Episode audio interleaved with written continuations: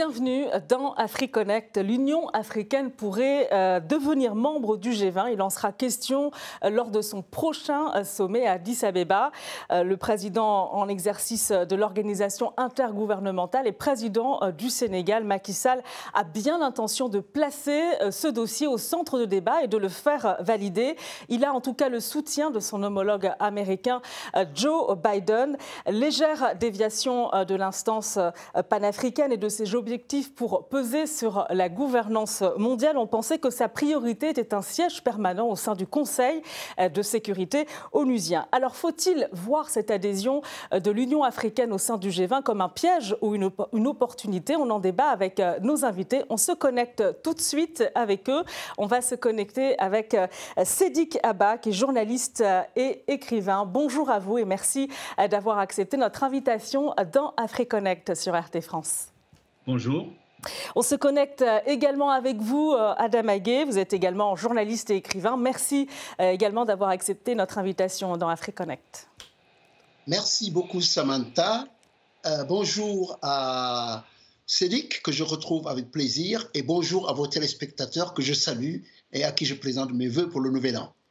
Alors, c'est au dernier hein, sommet du, euh, du, G20 à Bali que Macky Sall a réitéré cet appel, faire euh, euh, de l'Union africaine un membre permanent du G20. Le G20 qui regroupe, on le rappelle, 19, les 19 pays les plus industrialisés du monde, mais aussi l'Union européenne. Alors, vu les, les enjeux géoéconomiques, géopolitiques et géostratégiques qu'incarne l'Afrique, pourquoi ne pas y avoir pensé avant, Adam Aguet, à votre avis? Écoutez, d'abord, euh, il faut quand même qu'on pose la problématique de l'opportunité même de cette participation en tant que membre permanent de ce groupe euh, euh, des 20 pays, plus l'Union européenne qui est considérée comme une entité qui représente les 27 de l'Union européenne. à mon avis, euh, le fait d'en faire aujourd'hui euh, une question politique essentielle, euh, utilisée urbi et orbi dans ses discours par Macky Sall, qui occupe en ce moment la présidence en exercice de l'Union africaine, c'est à mon avis une farce. La problématique à se poser en ce moment, c'est à quoi a servi le G20 depuis sa création? Presque à rien. Donc, c'est en fait une politique de l'autruche qu'on voit ici avec Macky Sall, euh, au lieu de régler les problèmes intérieurs des pays africains, le respect des droits de l'homme, la bonne gouvernance, le respect par une gestion euh, vertueuse des ressources financières des pays africains, on cherche, n'est-ce pas, par une dérivation à aller chercher à se mettre avec des photos opportunities ou avec les euh, leaders du monde comme ça. Ça, c'est trop facile, ça. je pense que y avoir pensé plus tôt euh, n'aurait servi à rien parce qu'il y a d'autres préoccupations plus importantes pour le continent africain que d'aller dans ces agapes à droite et à gauche juste pour faire du talk shop, du bavardage. Alors c'est vrai que sur le fond, hein, la photo de famille, elle promet d'être impressionnante, mais sur le fond, euh, c'est est-ce que vous partagez euh, l'analyse euh, d'Adam Aguet Est-ce que c'est une farce Est-ce qu'on est là dans la symbolique où il y a de véritables enjeux vitaux pour à la fois l'instance panafricaine et les pays les plus riches du monde? Non, j'ai grand plaisir à débattre avec mon confrère et ami Adama. euh, je partage absolument son diagnostic, mais je n'en tire pas les mêmes conséquences. Parce que, comme vous savez, aujourd'hui, la gouvernance mondiale est confisquée par le Conseil de sécurité des Nations Unies, euh, dans lequel siègent cinq pays seulement qui ont pris le monde en otage et qui décident en fonction de leur intérêt de bloquer euh, toutes les décisions selon que ça les arrange ou que ça ne les arrange pas sans aucune pertinence. On a vu à maintes reprises la paralysie du Conseil de sécurité et l'incapacité de ce qu'on appelle la communauté internationale à prendre la moindre décision. En plus euh, du Conseil de sécurité, l'autre instance de décision aujourd'hui, c'est le G7. Le G7 qui représente simplement les pays occidentaux, les pays, les sept économies, les sept premières économies du monde. Comme vous, vous savez, la Russie, qui est une économie qui a sa place, avait été exclue dans une décision unilatérale, puisque avant c'était le G8 et maintenant c'est devenu le G7, puisque les autres ont estimé qu'il faut euh, exclure la Russie. Donc on se retrouve aujourd'hui dans une gouvernance mondiale avec que le, G, le Conseil de sécurité et le, et le, et le G7, puisqu'on sait que l'Assemblée générale des Nations unies, qui est sans doute euh, le lieu le plus démocratique où chaque pays a une voix, euh, prend des décisions, mais qui ne sont pas des décisions contraignantes ni exécutoires. Donc, ce, que vous dites, ce que vous dites, Sedi Kaba, c'est que le G20 finalement n'a pas réellement son mot à dire. Absolument. Le G20, si j'avais pu poursuivre l'analyse, le G20 est arrivé comme aussi une instance qui vient s'ajouter, qui, sans régler le problème de la gouvernance mondiale, permet à des pays qui n'ont pas voix au chapitre de pouvoir s'exprimer. On sait que l'Afrique du Sud y participe, on sait que l'Union africaine a été souvent invitée. Euh, et pour moi, euh, la présence de l'Union africaine en tant qu'instance dans le G20 n'exclut pas le combat que nous devons mener pour une plus grande démocratie de la gouvernance mondiale, à savoir la réforme et l'abandon euh, de, la réforme du Conseil de sécurité des Nations Unies et sans doute l'abandon du droit de veto. Pour moi, il n'y a pas de contradiction à intégrer le G20 en tant qu'instance, puisque si Macky Sall s'en va, il y aura un autre président de l'Union africaine. Et puisque l'Union africaine est déjà souvent invitée, pourquoi ne pas franchir le pas de lui donner, une place de façon permanente au même titre que l'Union européenne qui y siège aussi? Pour moi, la, question c'est qu'est-ce qu'on fait de notre présence? Ce n'est pas la présence elle-même qui pose problème, mais qu'est-ce qu'on fait de notre présence et comment on, concilie cette présence dans le G20 avec les autres dossiers prioritaires du continent africain, à savoir la réforme de la gouvernance mondiale. Alors c'est vrai que l'on connaît euh, le, G20, le, G7, euh, c'est vrai que le Conseil de sécurité euh, onusien voilà, est connu du, monde entier, mais c'est vrai que l'Union africaine passe un peu plus inaperçue, il faut le reconnaître. L'instance a du mal à peser sur la scène internationale et il faut le dire, reste peu connue, même peu médiatisée en Occident. Quid de l'Union africaine? Créée le 9 juillet 2002, l'Union africaine est l'organisation politique panafricaine qui regroupe tous les pays du continent. Elle remplace l'Organisation de l'Unité africaine qui existait depuis 1963 et siège à Addis Abeba, capitale de l'Éthiopie. Depuis sa création, le modèle institutionnel de l'Union africaine s'inspire largement de l'Union européenne avec une intention déclarée de partage d'autorité.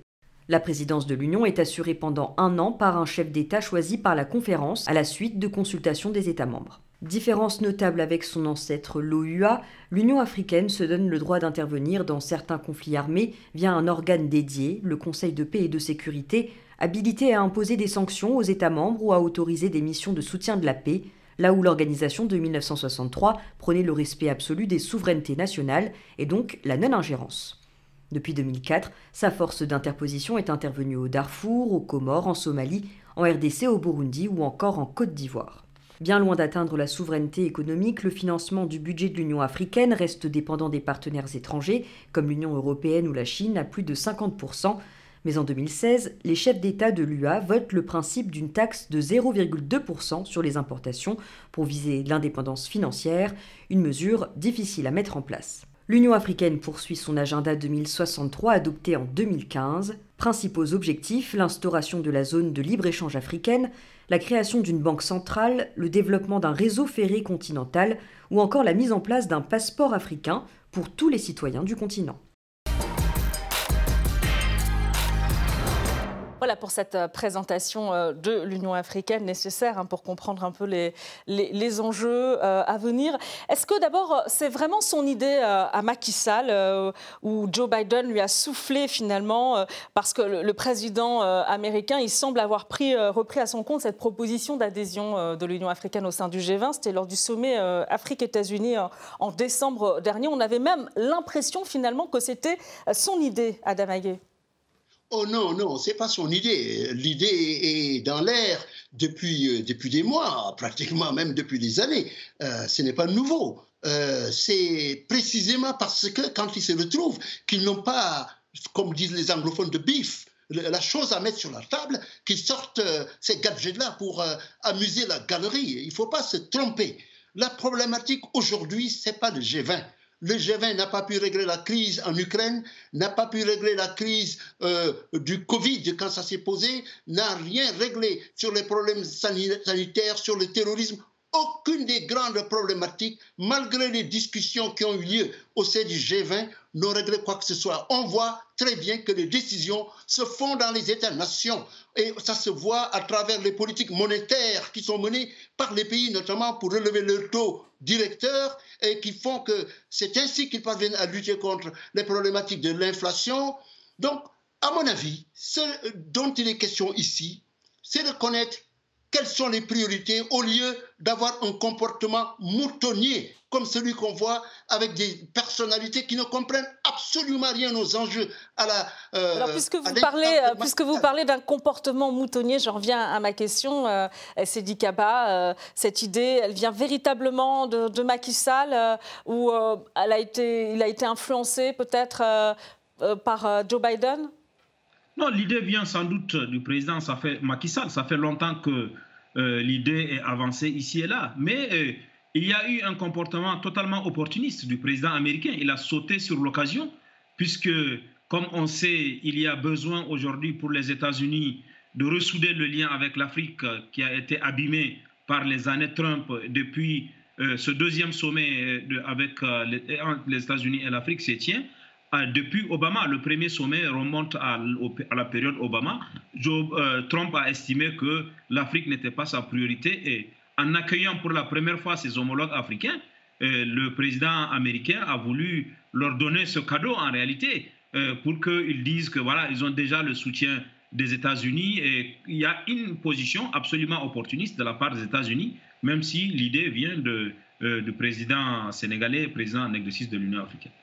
Alors, on parlait évidemment de, du Conseil de sécurité onusien, euh, euh, et on va y revenir d'ailleurs, mais c'est vrai que l'une des problématiques euh, qui se posent à cette instance panafricaine, l'Union africaine, c'est de faire entendre sa voix, d'imposer sa voix sur la scène internationale. On se souvient du, conflit en, Libye, et avant le conflit en Libye, justement, le président à l'époque de la Commission de l'Union africaine avait du mal, lui, à se faire entendre, à dire non, il ne faut pas s'engager dans, cette guerre contre la, la Libye de Muammar Kadhafi. Il n'a pas du tout été entendu. Est-ce que vous croyez véritablement que le G20 va aider euh, euh, l'Union africaine euh, à se faire entendre? Est-ce que c'est une porte de sortie à ce niveau, Adam Aguet À mon avis, ce que l'Afrique devrait insister pour que cela se réalise, c'est remettre le métier sur l'ouvrage. Nous avons besoin d'une refonte du système international, comme on l'a fait en 1945 comme on a essayé aussi lors du traité de Versailles, à mon avis vers 1919 euh, ou 1920, quelque chose comme ça. Et après 1945, l'Organisation de l'Unité africaine, l'Union euh, des Nations Unies. Il y a un besoin impératif de revoir tout cela parce que aujourd'hui, l'Organisation des Nations Unies est marginalisée il y a eu les coalitions des volontaires pour régler les problématiques internationales. Et enfin, beaucoup d'agences des Nations Unies ne sont plus opératoires. C'est tout cela qu'il faut refondre et refondre également le Conseil de sécurité des Nations Unies pour tenir compte des progressions démographiques, géopolitiques, économiques d'un monde qui n'est pas celui qu'on a connu il y a 70 ans, quand les Nations Unies ont été créées. Là est le débat. Et je pense que de ce point de vue, l'Afrique aurait pu avoir voix au chapitre pour peser dans la refonte de l'architecture internationale. Tant que cela n'est pas fait, vouloir occuper des sièges, que ce soit à Davos, que ce soit au, au G7, au G20, etc., c'est des défilés de mode de mannequins des Africains. Ça ne sert à rien. Monsieur Macky Sall doit respecter les problèmes démocratiques du Sénégal avant de jouer à la diva dans ces organisations internationales où il n'a absolument rien apporté. Adam Aguet, on va regarder justement ces, arguments euh, euh, du président l'exercice de l'Union africaine euh, et président du Sénégal, Macky Sall. C'était lors de la déclaration finale à Bali le 17 novembre 2022. Je voudrais souligner que dans ce renouveau du multilatéralisme auquel nous nous sommes engagés à Bali, l'Afrique reste un partenaire incontournable sur la scène internationale. Elle est la huitième puissance économique par son PIB, possède plus de 60% des terres arables avec une population estimée à près de 2,5 milliards d'ici 2050. Sidi Kaba, Macky Sall qui évoque un renouveau du, multilatéralisme. Euh, finalement, euh, s'il y a une adhésion euh, de l'Union africaine au sein du G20, ça va changer quoi en matière de gouvernance mondiale? Non, ça ne changera pas grand-chose. Ça ne change absolument pas. Ça peut être une opportunité pour porter de la voix, mais sur le plan de changement de la démocratisation de la gouvernance mondiale, ça ne changera pas grand-chose. Et je pense que c'est la question qui a été posée, celle de savoir euh, est-ce que l'Union, on est passé de l'organisation de l'unité africaine à l'Union africaine dans l'espoir de changer la gouvernance de notre organisation continentale et de pouvoir être respecté sur la scène internationale. Mais cette évolution, elle n'a été que nominative. Euh, dans la pratique, euh, l'Union africaine, sa gouvernance, son comportement, n'a pas fait en sorte qu'elle puisse peser dans les affaires internationales. Vous ne pouvez pas peser dans les affaires internationales si vous ne réussissez pas à régler les questions africaines.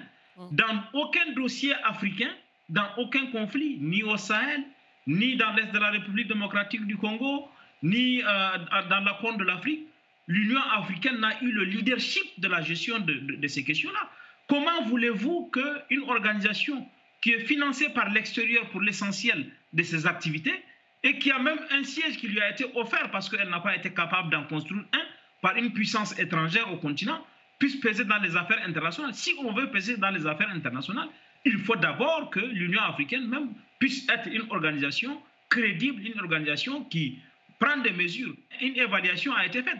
Environ 60% des décisions qui sont prises lors de différents sommets de l'Union africaine ne sont pas mises en œuvre. Et si vous avez eu l'opportunité, comme vous d'ailleurs, je vous ai croisé à des occasions à Addis Abeba, si vous partez aux, différents sommets organisés par l'Union africaine, vous avez un sentiment de dégoût du fait de l'absence de rigueur, du fait de l'absence de, la qualité du travail qui est fait là-bas. Ça ressemble à une grande messe où des chefs d'État viennent en retard ou s'en vont avant la fin du sommet. Donc, si l'Union africaine veut peser dans les instances internationales, il faut d'abord qu'elle commence à se donner euh, de la crédibilité, à, la fois dans le mode de financement, dans la gestion de dossiers africains, pour être pris au sérieux par le reste du monde, il faut qu'on se prenne soi-même au sérieux. Et si on veut être pris au sérieux, il faut qu'on change la façon dont l'Union africaine se conduit aujourd'hui, la façon dont elle traite le dossier africain et la façon dont elle gère Justement, puisque vous évoquez le, financement du, développement euh, euh, du continental, justement, euh, Adam Aguet, il ne faut pas oublier que les pays africains se sont fortement endettés vis-à-vis des, pays les plus riches. cette adhésion, finalement, elle nous amène à se poser cette question est-ce que ça ne les condamne pas, les, les, pays africains, justement, à suivre une voie par les bailleurs traditionnels mais non, pas du tout. Le problème, encore une fois, le développement est un phénomène endogène et ça commence à domicile. Il faut que les pays africains s'inspirent de ce qui s'est fait ailleurs dans le reste du monde, quand on prend le modèle de développement de l'Asie, ce qu'on en a appelé les oies volantes, avec le Japon qui a mené le, retour de l'Asie sur la scène mondiale après la Deuxième Guerre mondiale, le développement des pays comme le Vietnam, comme l'Indonésie, comme Singapour, pays qui avaient un revenu per capita inférieur dans la plupart des cas au revenu per capita des pays africains, c'est ce modèle-là qu'il faut aller chercher être endogène, autonome dans la façon de faire les choses. ce qu'il y a, c'est que les pays africains ont pensé qu'il y a des parapluies extérieurs pendant la guerre froide au plan idéologique euh, ces dernières années sous le parapluie technocratique des institutions de Bretton Woods et de plus en plus sous euh, le parrainage de partenaires euh, géopolitiques occidentaux ou émergents, que ce soit la Chine, l'Asie, la Russie, la Turquie, les États-Unis, la France. Ça ne règle pas les problèmes. C'est à nous, à l'intérieur, à régler ces problèmes-là. Cependant, représentant 54 pays, ou 55 si on inclut euh, le, Sahara occidental, euh, l'Afrique a voix au chapitre, notamment dans l'ordre qui est en place à, à l'ONU. C'est cet ordre-là qu'il faut refonder. On va venir à cette question, mais juste, juste je, vais, je, vais interpeller Cédric Kaba justement sur la problématique euh, de, l'endettement euh, et de cette adhésion au sein du, G20. Euh, il y a aussi la problématique de, l'ingérence finalement. Comment est-ce que l'Union africaine va pouvoir dicter la, voie qu'elle souhaite tracer au, sein même du G20 à côté des pays les plus riches? Non, c'est clair que si on n'est pas euh, si on n'est pas capable de nous autofinancer et si on n'est pas capable de tirer le meilleur parti de nos propres matières premières, vous avez passé un sujet dans lequel on voit l'ensemble des potentialités dont dispose l'Afrique. Si on n'utilise pas les potentialités que nous avons entre les mains pour créer un rapport de force par rapport aux autres, ils vont continuer à nous dicter leur volonté. Euh, là, nous sommes en position, euh, malgré tous les potentiels que nous avons, les terres arabes, les matières premières, le café, le chocolat, le coltan, toutes les autres matières premières, nous sommes obligés d'aller solliciter des prêts, souvent avec de taux presque usuriers. Et si on continue à rester dans cette position, ce n'est pas le G20 qui va changer les choses. Ceux qui vont prêter, selon le principe bien connu de celui qui paye commande, les autres partenaires, même si on rejoint le G20, vont continuer à nous prêter de l'argent ou vont continuer à nous dicter des choses. Il faut donc que l'Afrique, par exemple, euh, ait un agenda de l'industrialisation qui va lui permettre de tirer un meilleur parti, un meilleur profit de, ce, de, de, ces matières premières. Et sur ce plan, il y a un exemple caricatural, c'est celui du chocolat. L'Afrique est le premier le deuxième, le premier producteur mondial du cacao, c'est la Côte d'Ivoire, le deuxième, c'est le Ghana, mais l'essentiel du chocolat est produit à l'extérieur et c'est les autres qui comptent. Donc, si on veut, il faut d'abord que nous ayons un agenda d'industrialisation, un agenda de développement de l'Afrique à partir de nos propres matières premières. Si notre agenda est construit et basé essentiellement sur l'endettement, il est clair que nous ne pouvons pas avoir ni même une autonomie de choix, ni même une autonomie d'orientation, a fortiori une autonomie politique. Je, je voudrais qu'on s'arrête. Ce n'est euh, pas le G20 qui va régler cette question. Alors juste encore à propos du G20, je voudrais qu'on s'arrête justement sur la place et le rôle de l'Afrique du Sud, qui est déjà membre euh, des BRICS euh, et donc du G20. le président sud-africain, lui, se montre favorable hein, à cette adhésion de, l'Union africaine au sein de la plateforme des pays qui rassemble les pays les plus riches. Est-ce qu'il risque d'y avoir un, un doublon, voire peut-être de la discorde, Adam Aguet non, pas du tout. Écoutez, euh, ça ne coûte rien d'être membre du G20 parce que le G20 représente 80% du PIB mondial, euh, près de 75% du commerce international, 60% des de la population mondiale. Euh, c'est donc une enceinte utile d'en être, n'est-ce pas? Seulement, à quoi ça sert pour l'Afrique? À rien jusqu'à présent, parce que les types de leaders qu'on y envoie ils vont comme des bouteilles habillées qui ne comprennent absolument rien. Pour ce qui est de l'Afrique du Sud, le président sud-africain lui-même euh, est confronté à des problèmes domestiques de corruption qu'il n'a pas encore réglés.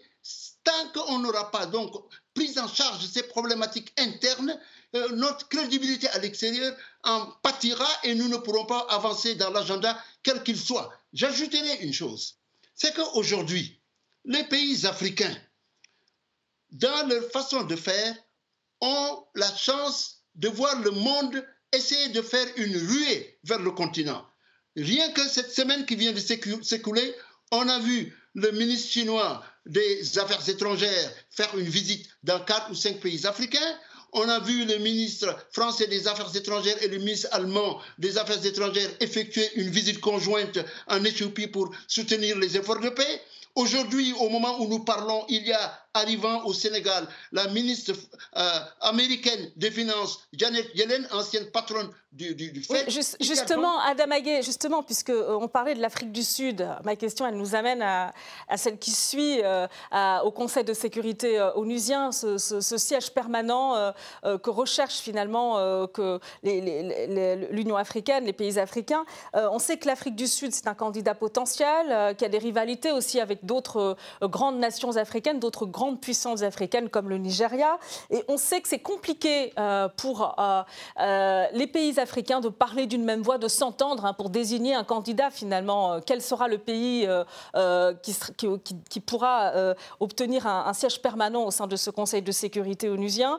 Est-ce que Sedi Kaba, finalement, cette adhésion au G20, ça peut paraître comme un lot de consolation ou au contraire, ça va permettre d'apaiser la situation et bah, finalement de faire bouger les lignes au niveau du, Conseil de sécurité Non, on aurait tort en tant qu'Africains de considérer que l'adhésion au G20 règle la question de la place au Conseil de sécurité, parce que la question de l'adhésion au G20 ne règle pas la question de la démocratisation de la gouvernance mondiale qui passe par un siège de membre permanent au niveau du Conseil de sécurité. Cet agenda de revendication d'un siège permanent doit être poursuivi, doit être porté, à mon avis, le plus important, c'est que nous ayons le siège d'abord. Ensuite, on trouvera les critères qu'il faut pour choisir le meilleur candidat, le meilleur représentant de l'Afrique. Parce que ce qui, ce qui aujourd'hui est opposé aux Africains, on le dit souvent, c'est que même si on vous donne le siège, vous n'allez pas vous entendre. D'abord, commençons par obtenir le siège. Ensuite, on finira par s'entendre, on finira par définir des critères et on trouvera le pays, même s'il faut aller au vote, qui remplit les conditions pour représenter valablement le, continent africain. Cet agenda d'avoir une place au Conseil de sécurité, on doit le poursuivre on doit se battre pour l'obtenir parce que c'est là que se prennent les grandes décisions. C'est le Conseil de sécurité qui décide de, de, la sécurité internationale. Or, la plupart des conflits dans le monde aujourd'hui importants se trouvent en Afrique. Si on n'est pas là-bas, les autres décideront à notre place. C'est pour cette raison, il faut que nous soyons dans le Conseil de sécurité pour pouvoir avoir droit au chapitre pour que nous puissions, euh, comment dire, nous puissions orienter des décisions parce qu'aujourd'hui, beaucoup de décisions qui sortent du Conseil de sécurité ne correspondent pas à nos réalités parce que ceux qui décident ne connaissent pas nos réalités. Merci beaucoup à vous, euh, Adam Aguet. Merci également à vous, Sedi Kaba. Merci. Et merci euh, à vous de nous avoir suivis. Retrouvez AfriConnect sur nos réseaux sociaux et notre site rtfrance.tv. À très bientôt dans AfriConnect sur RT France.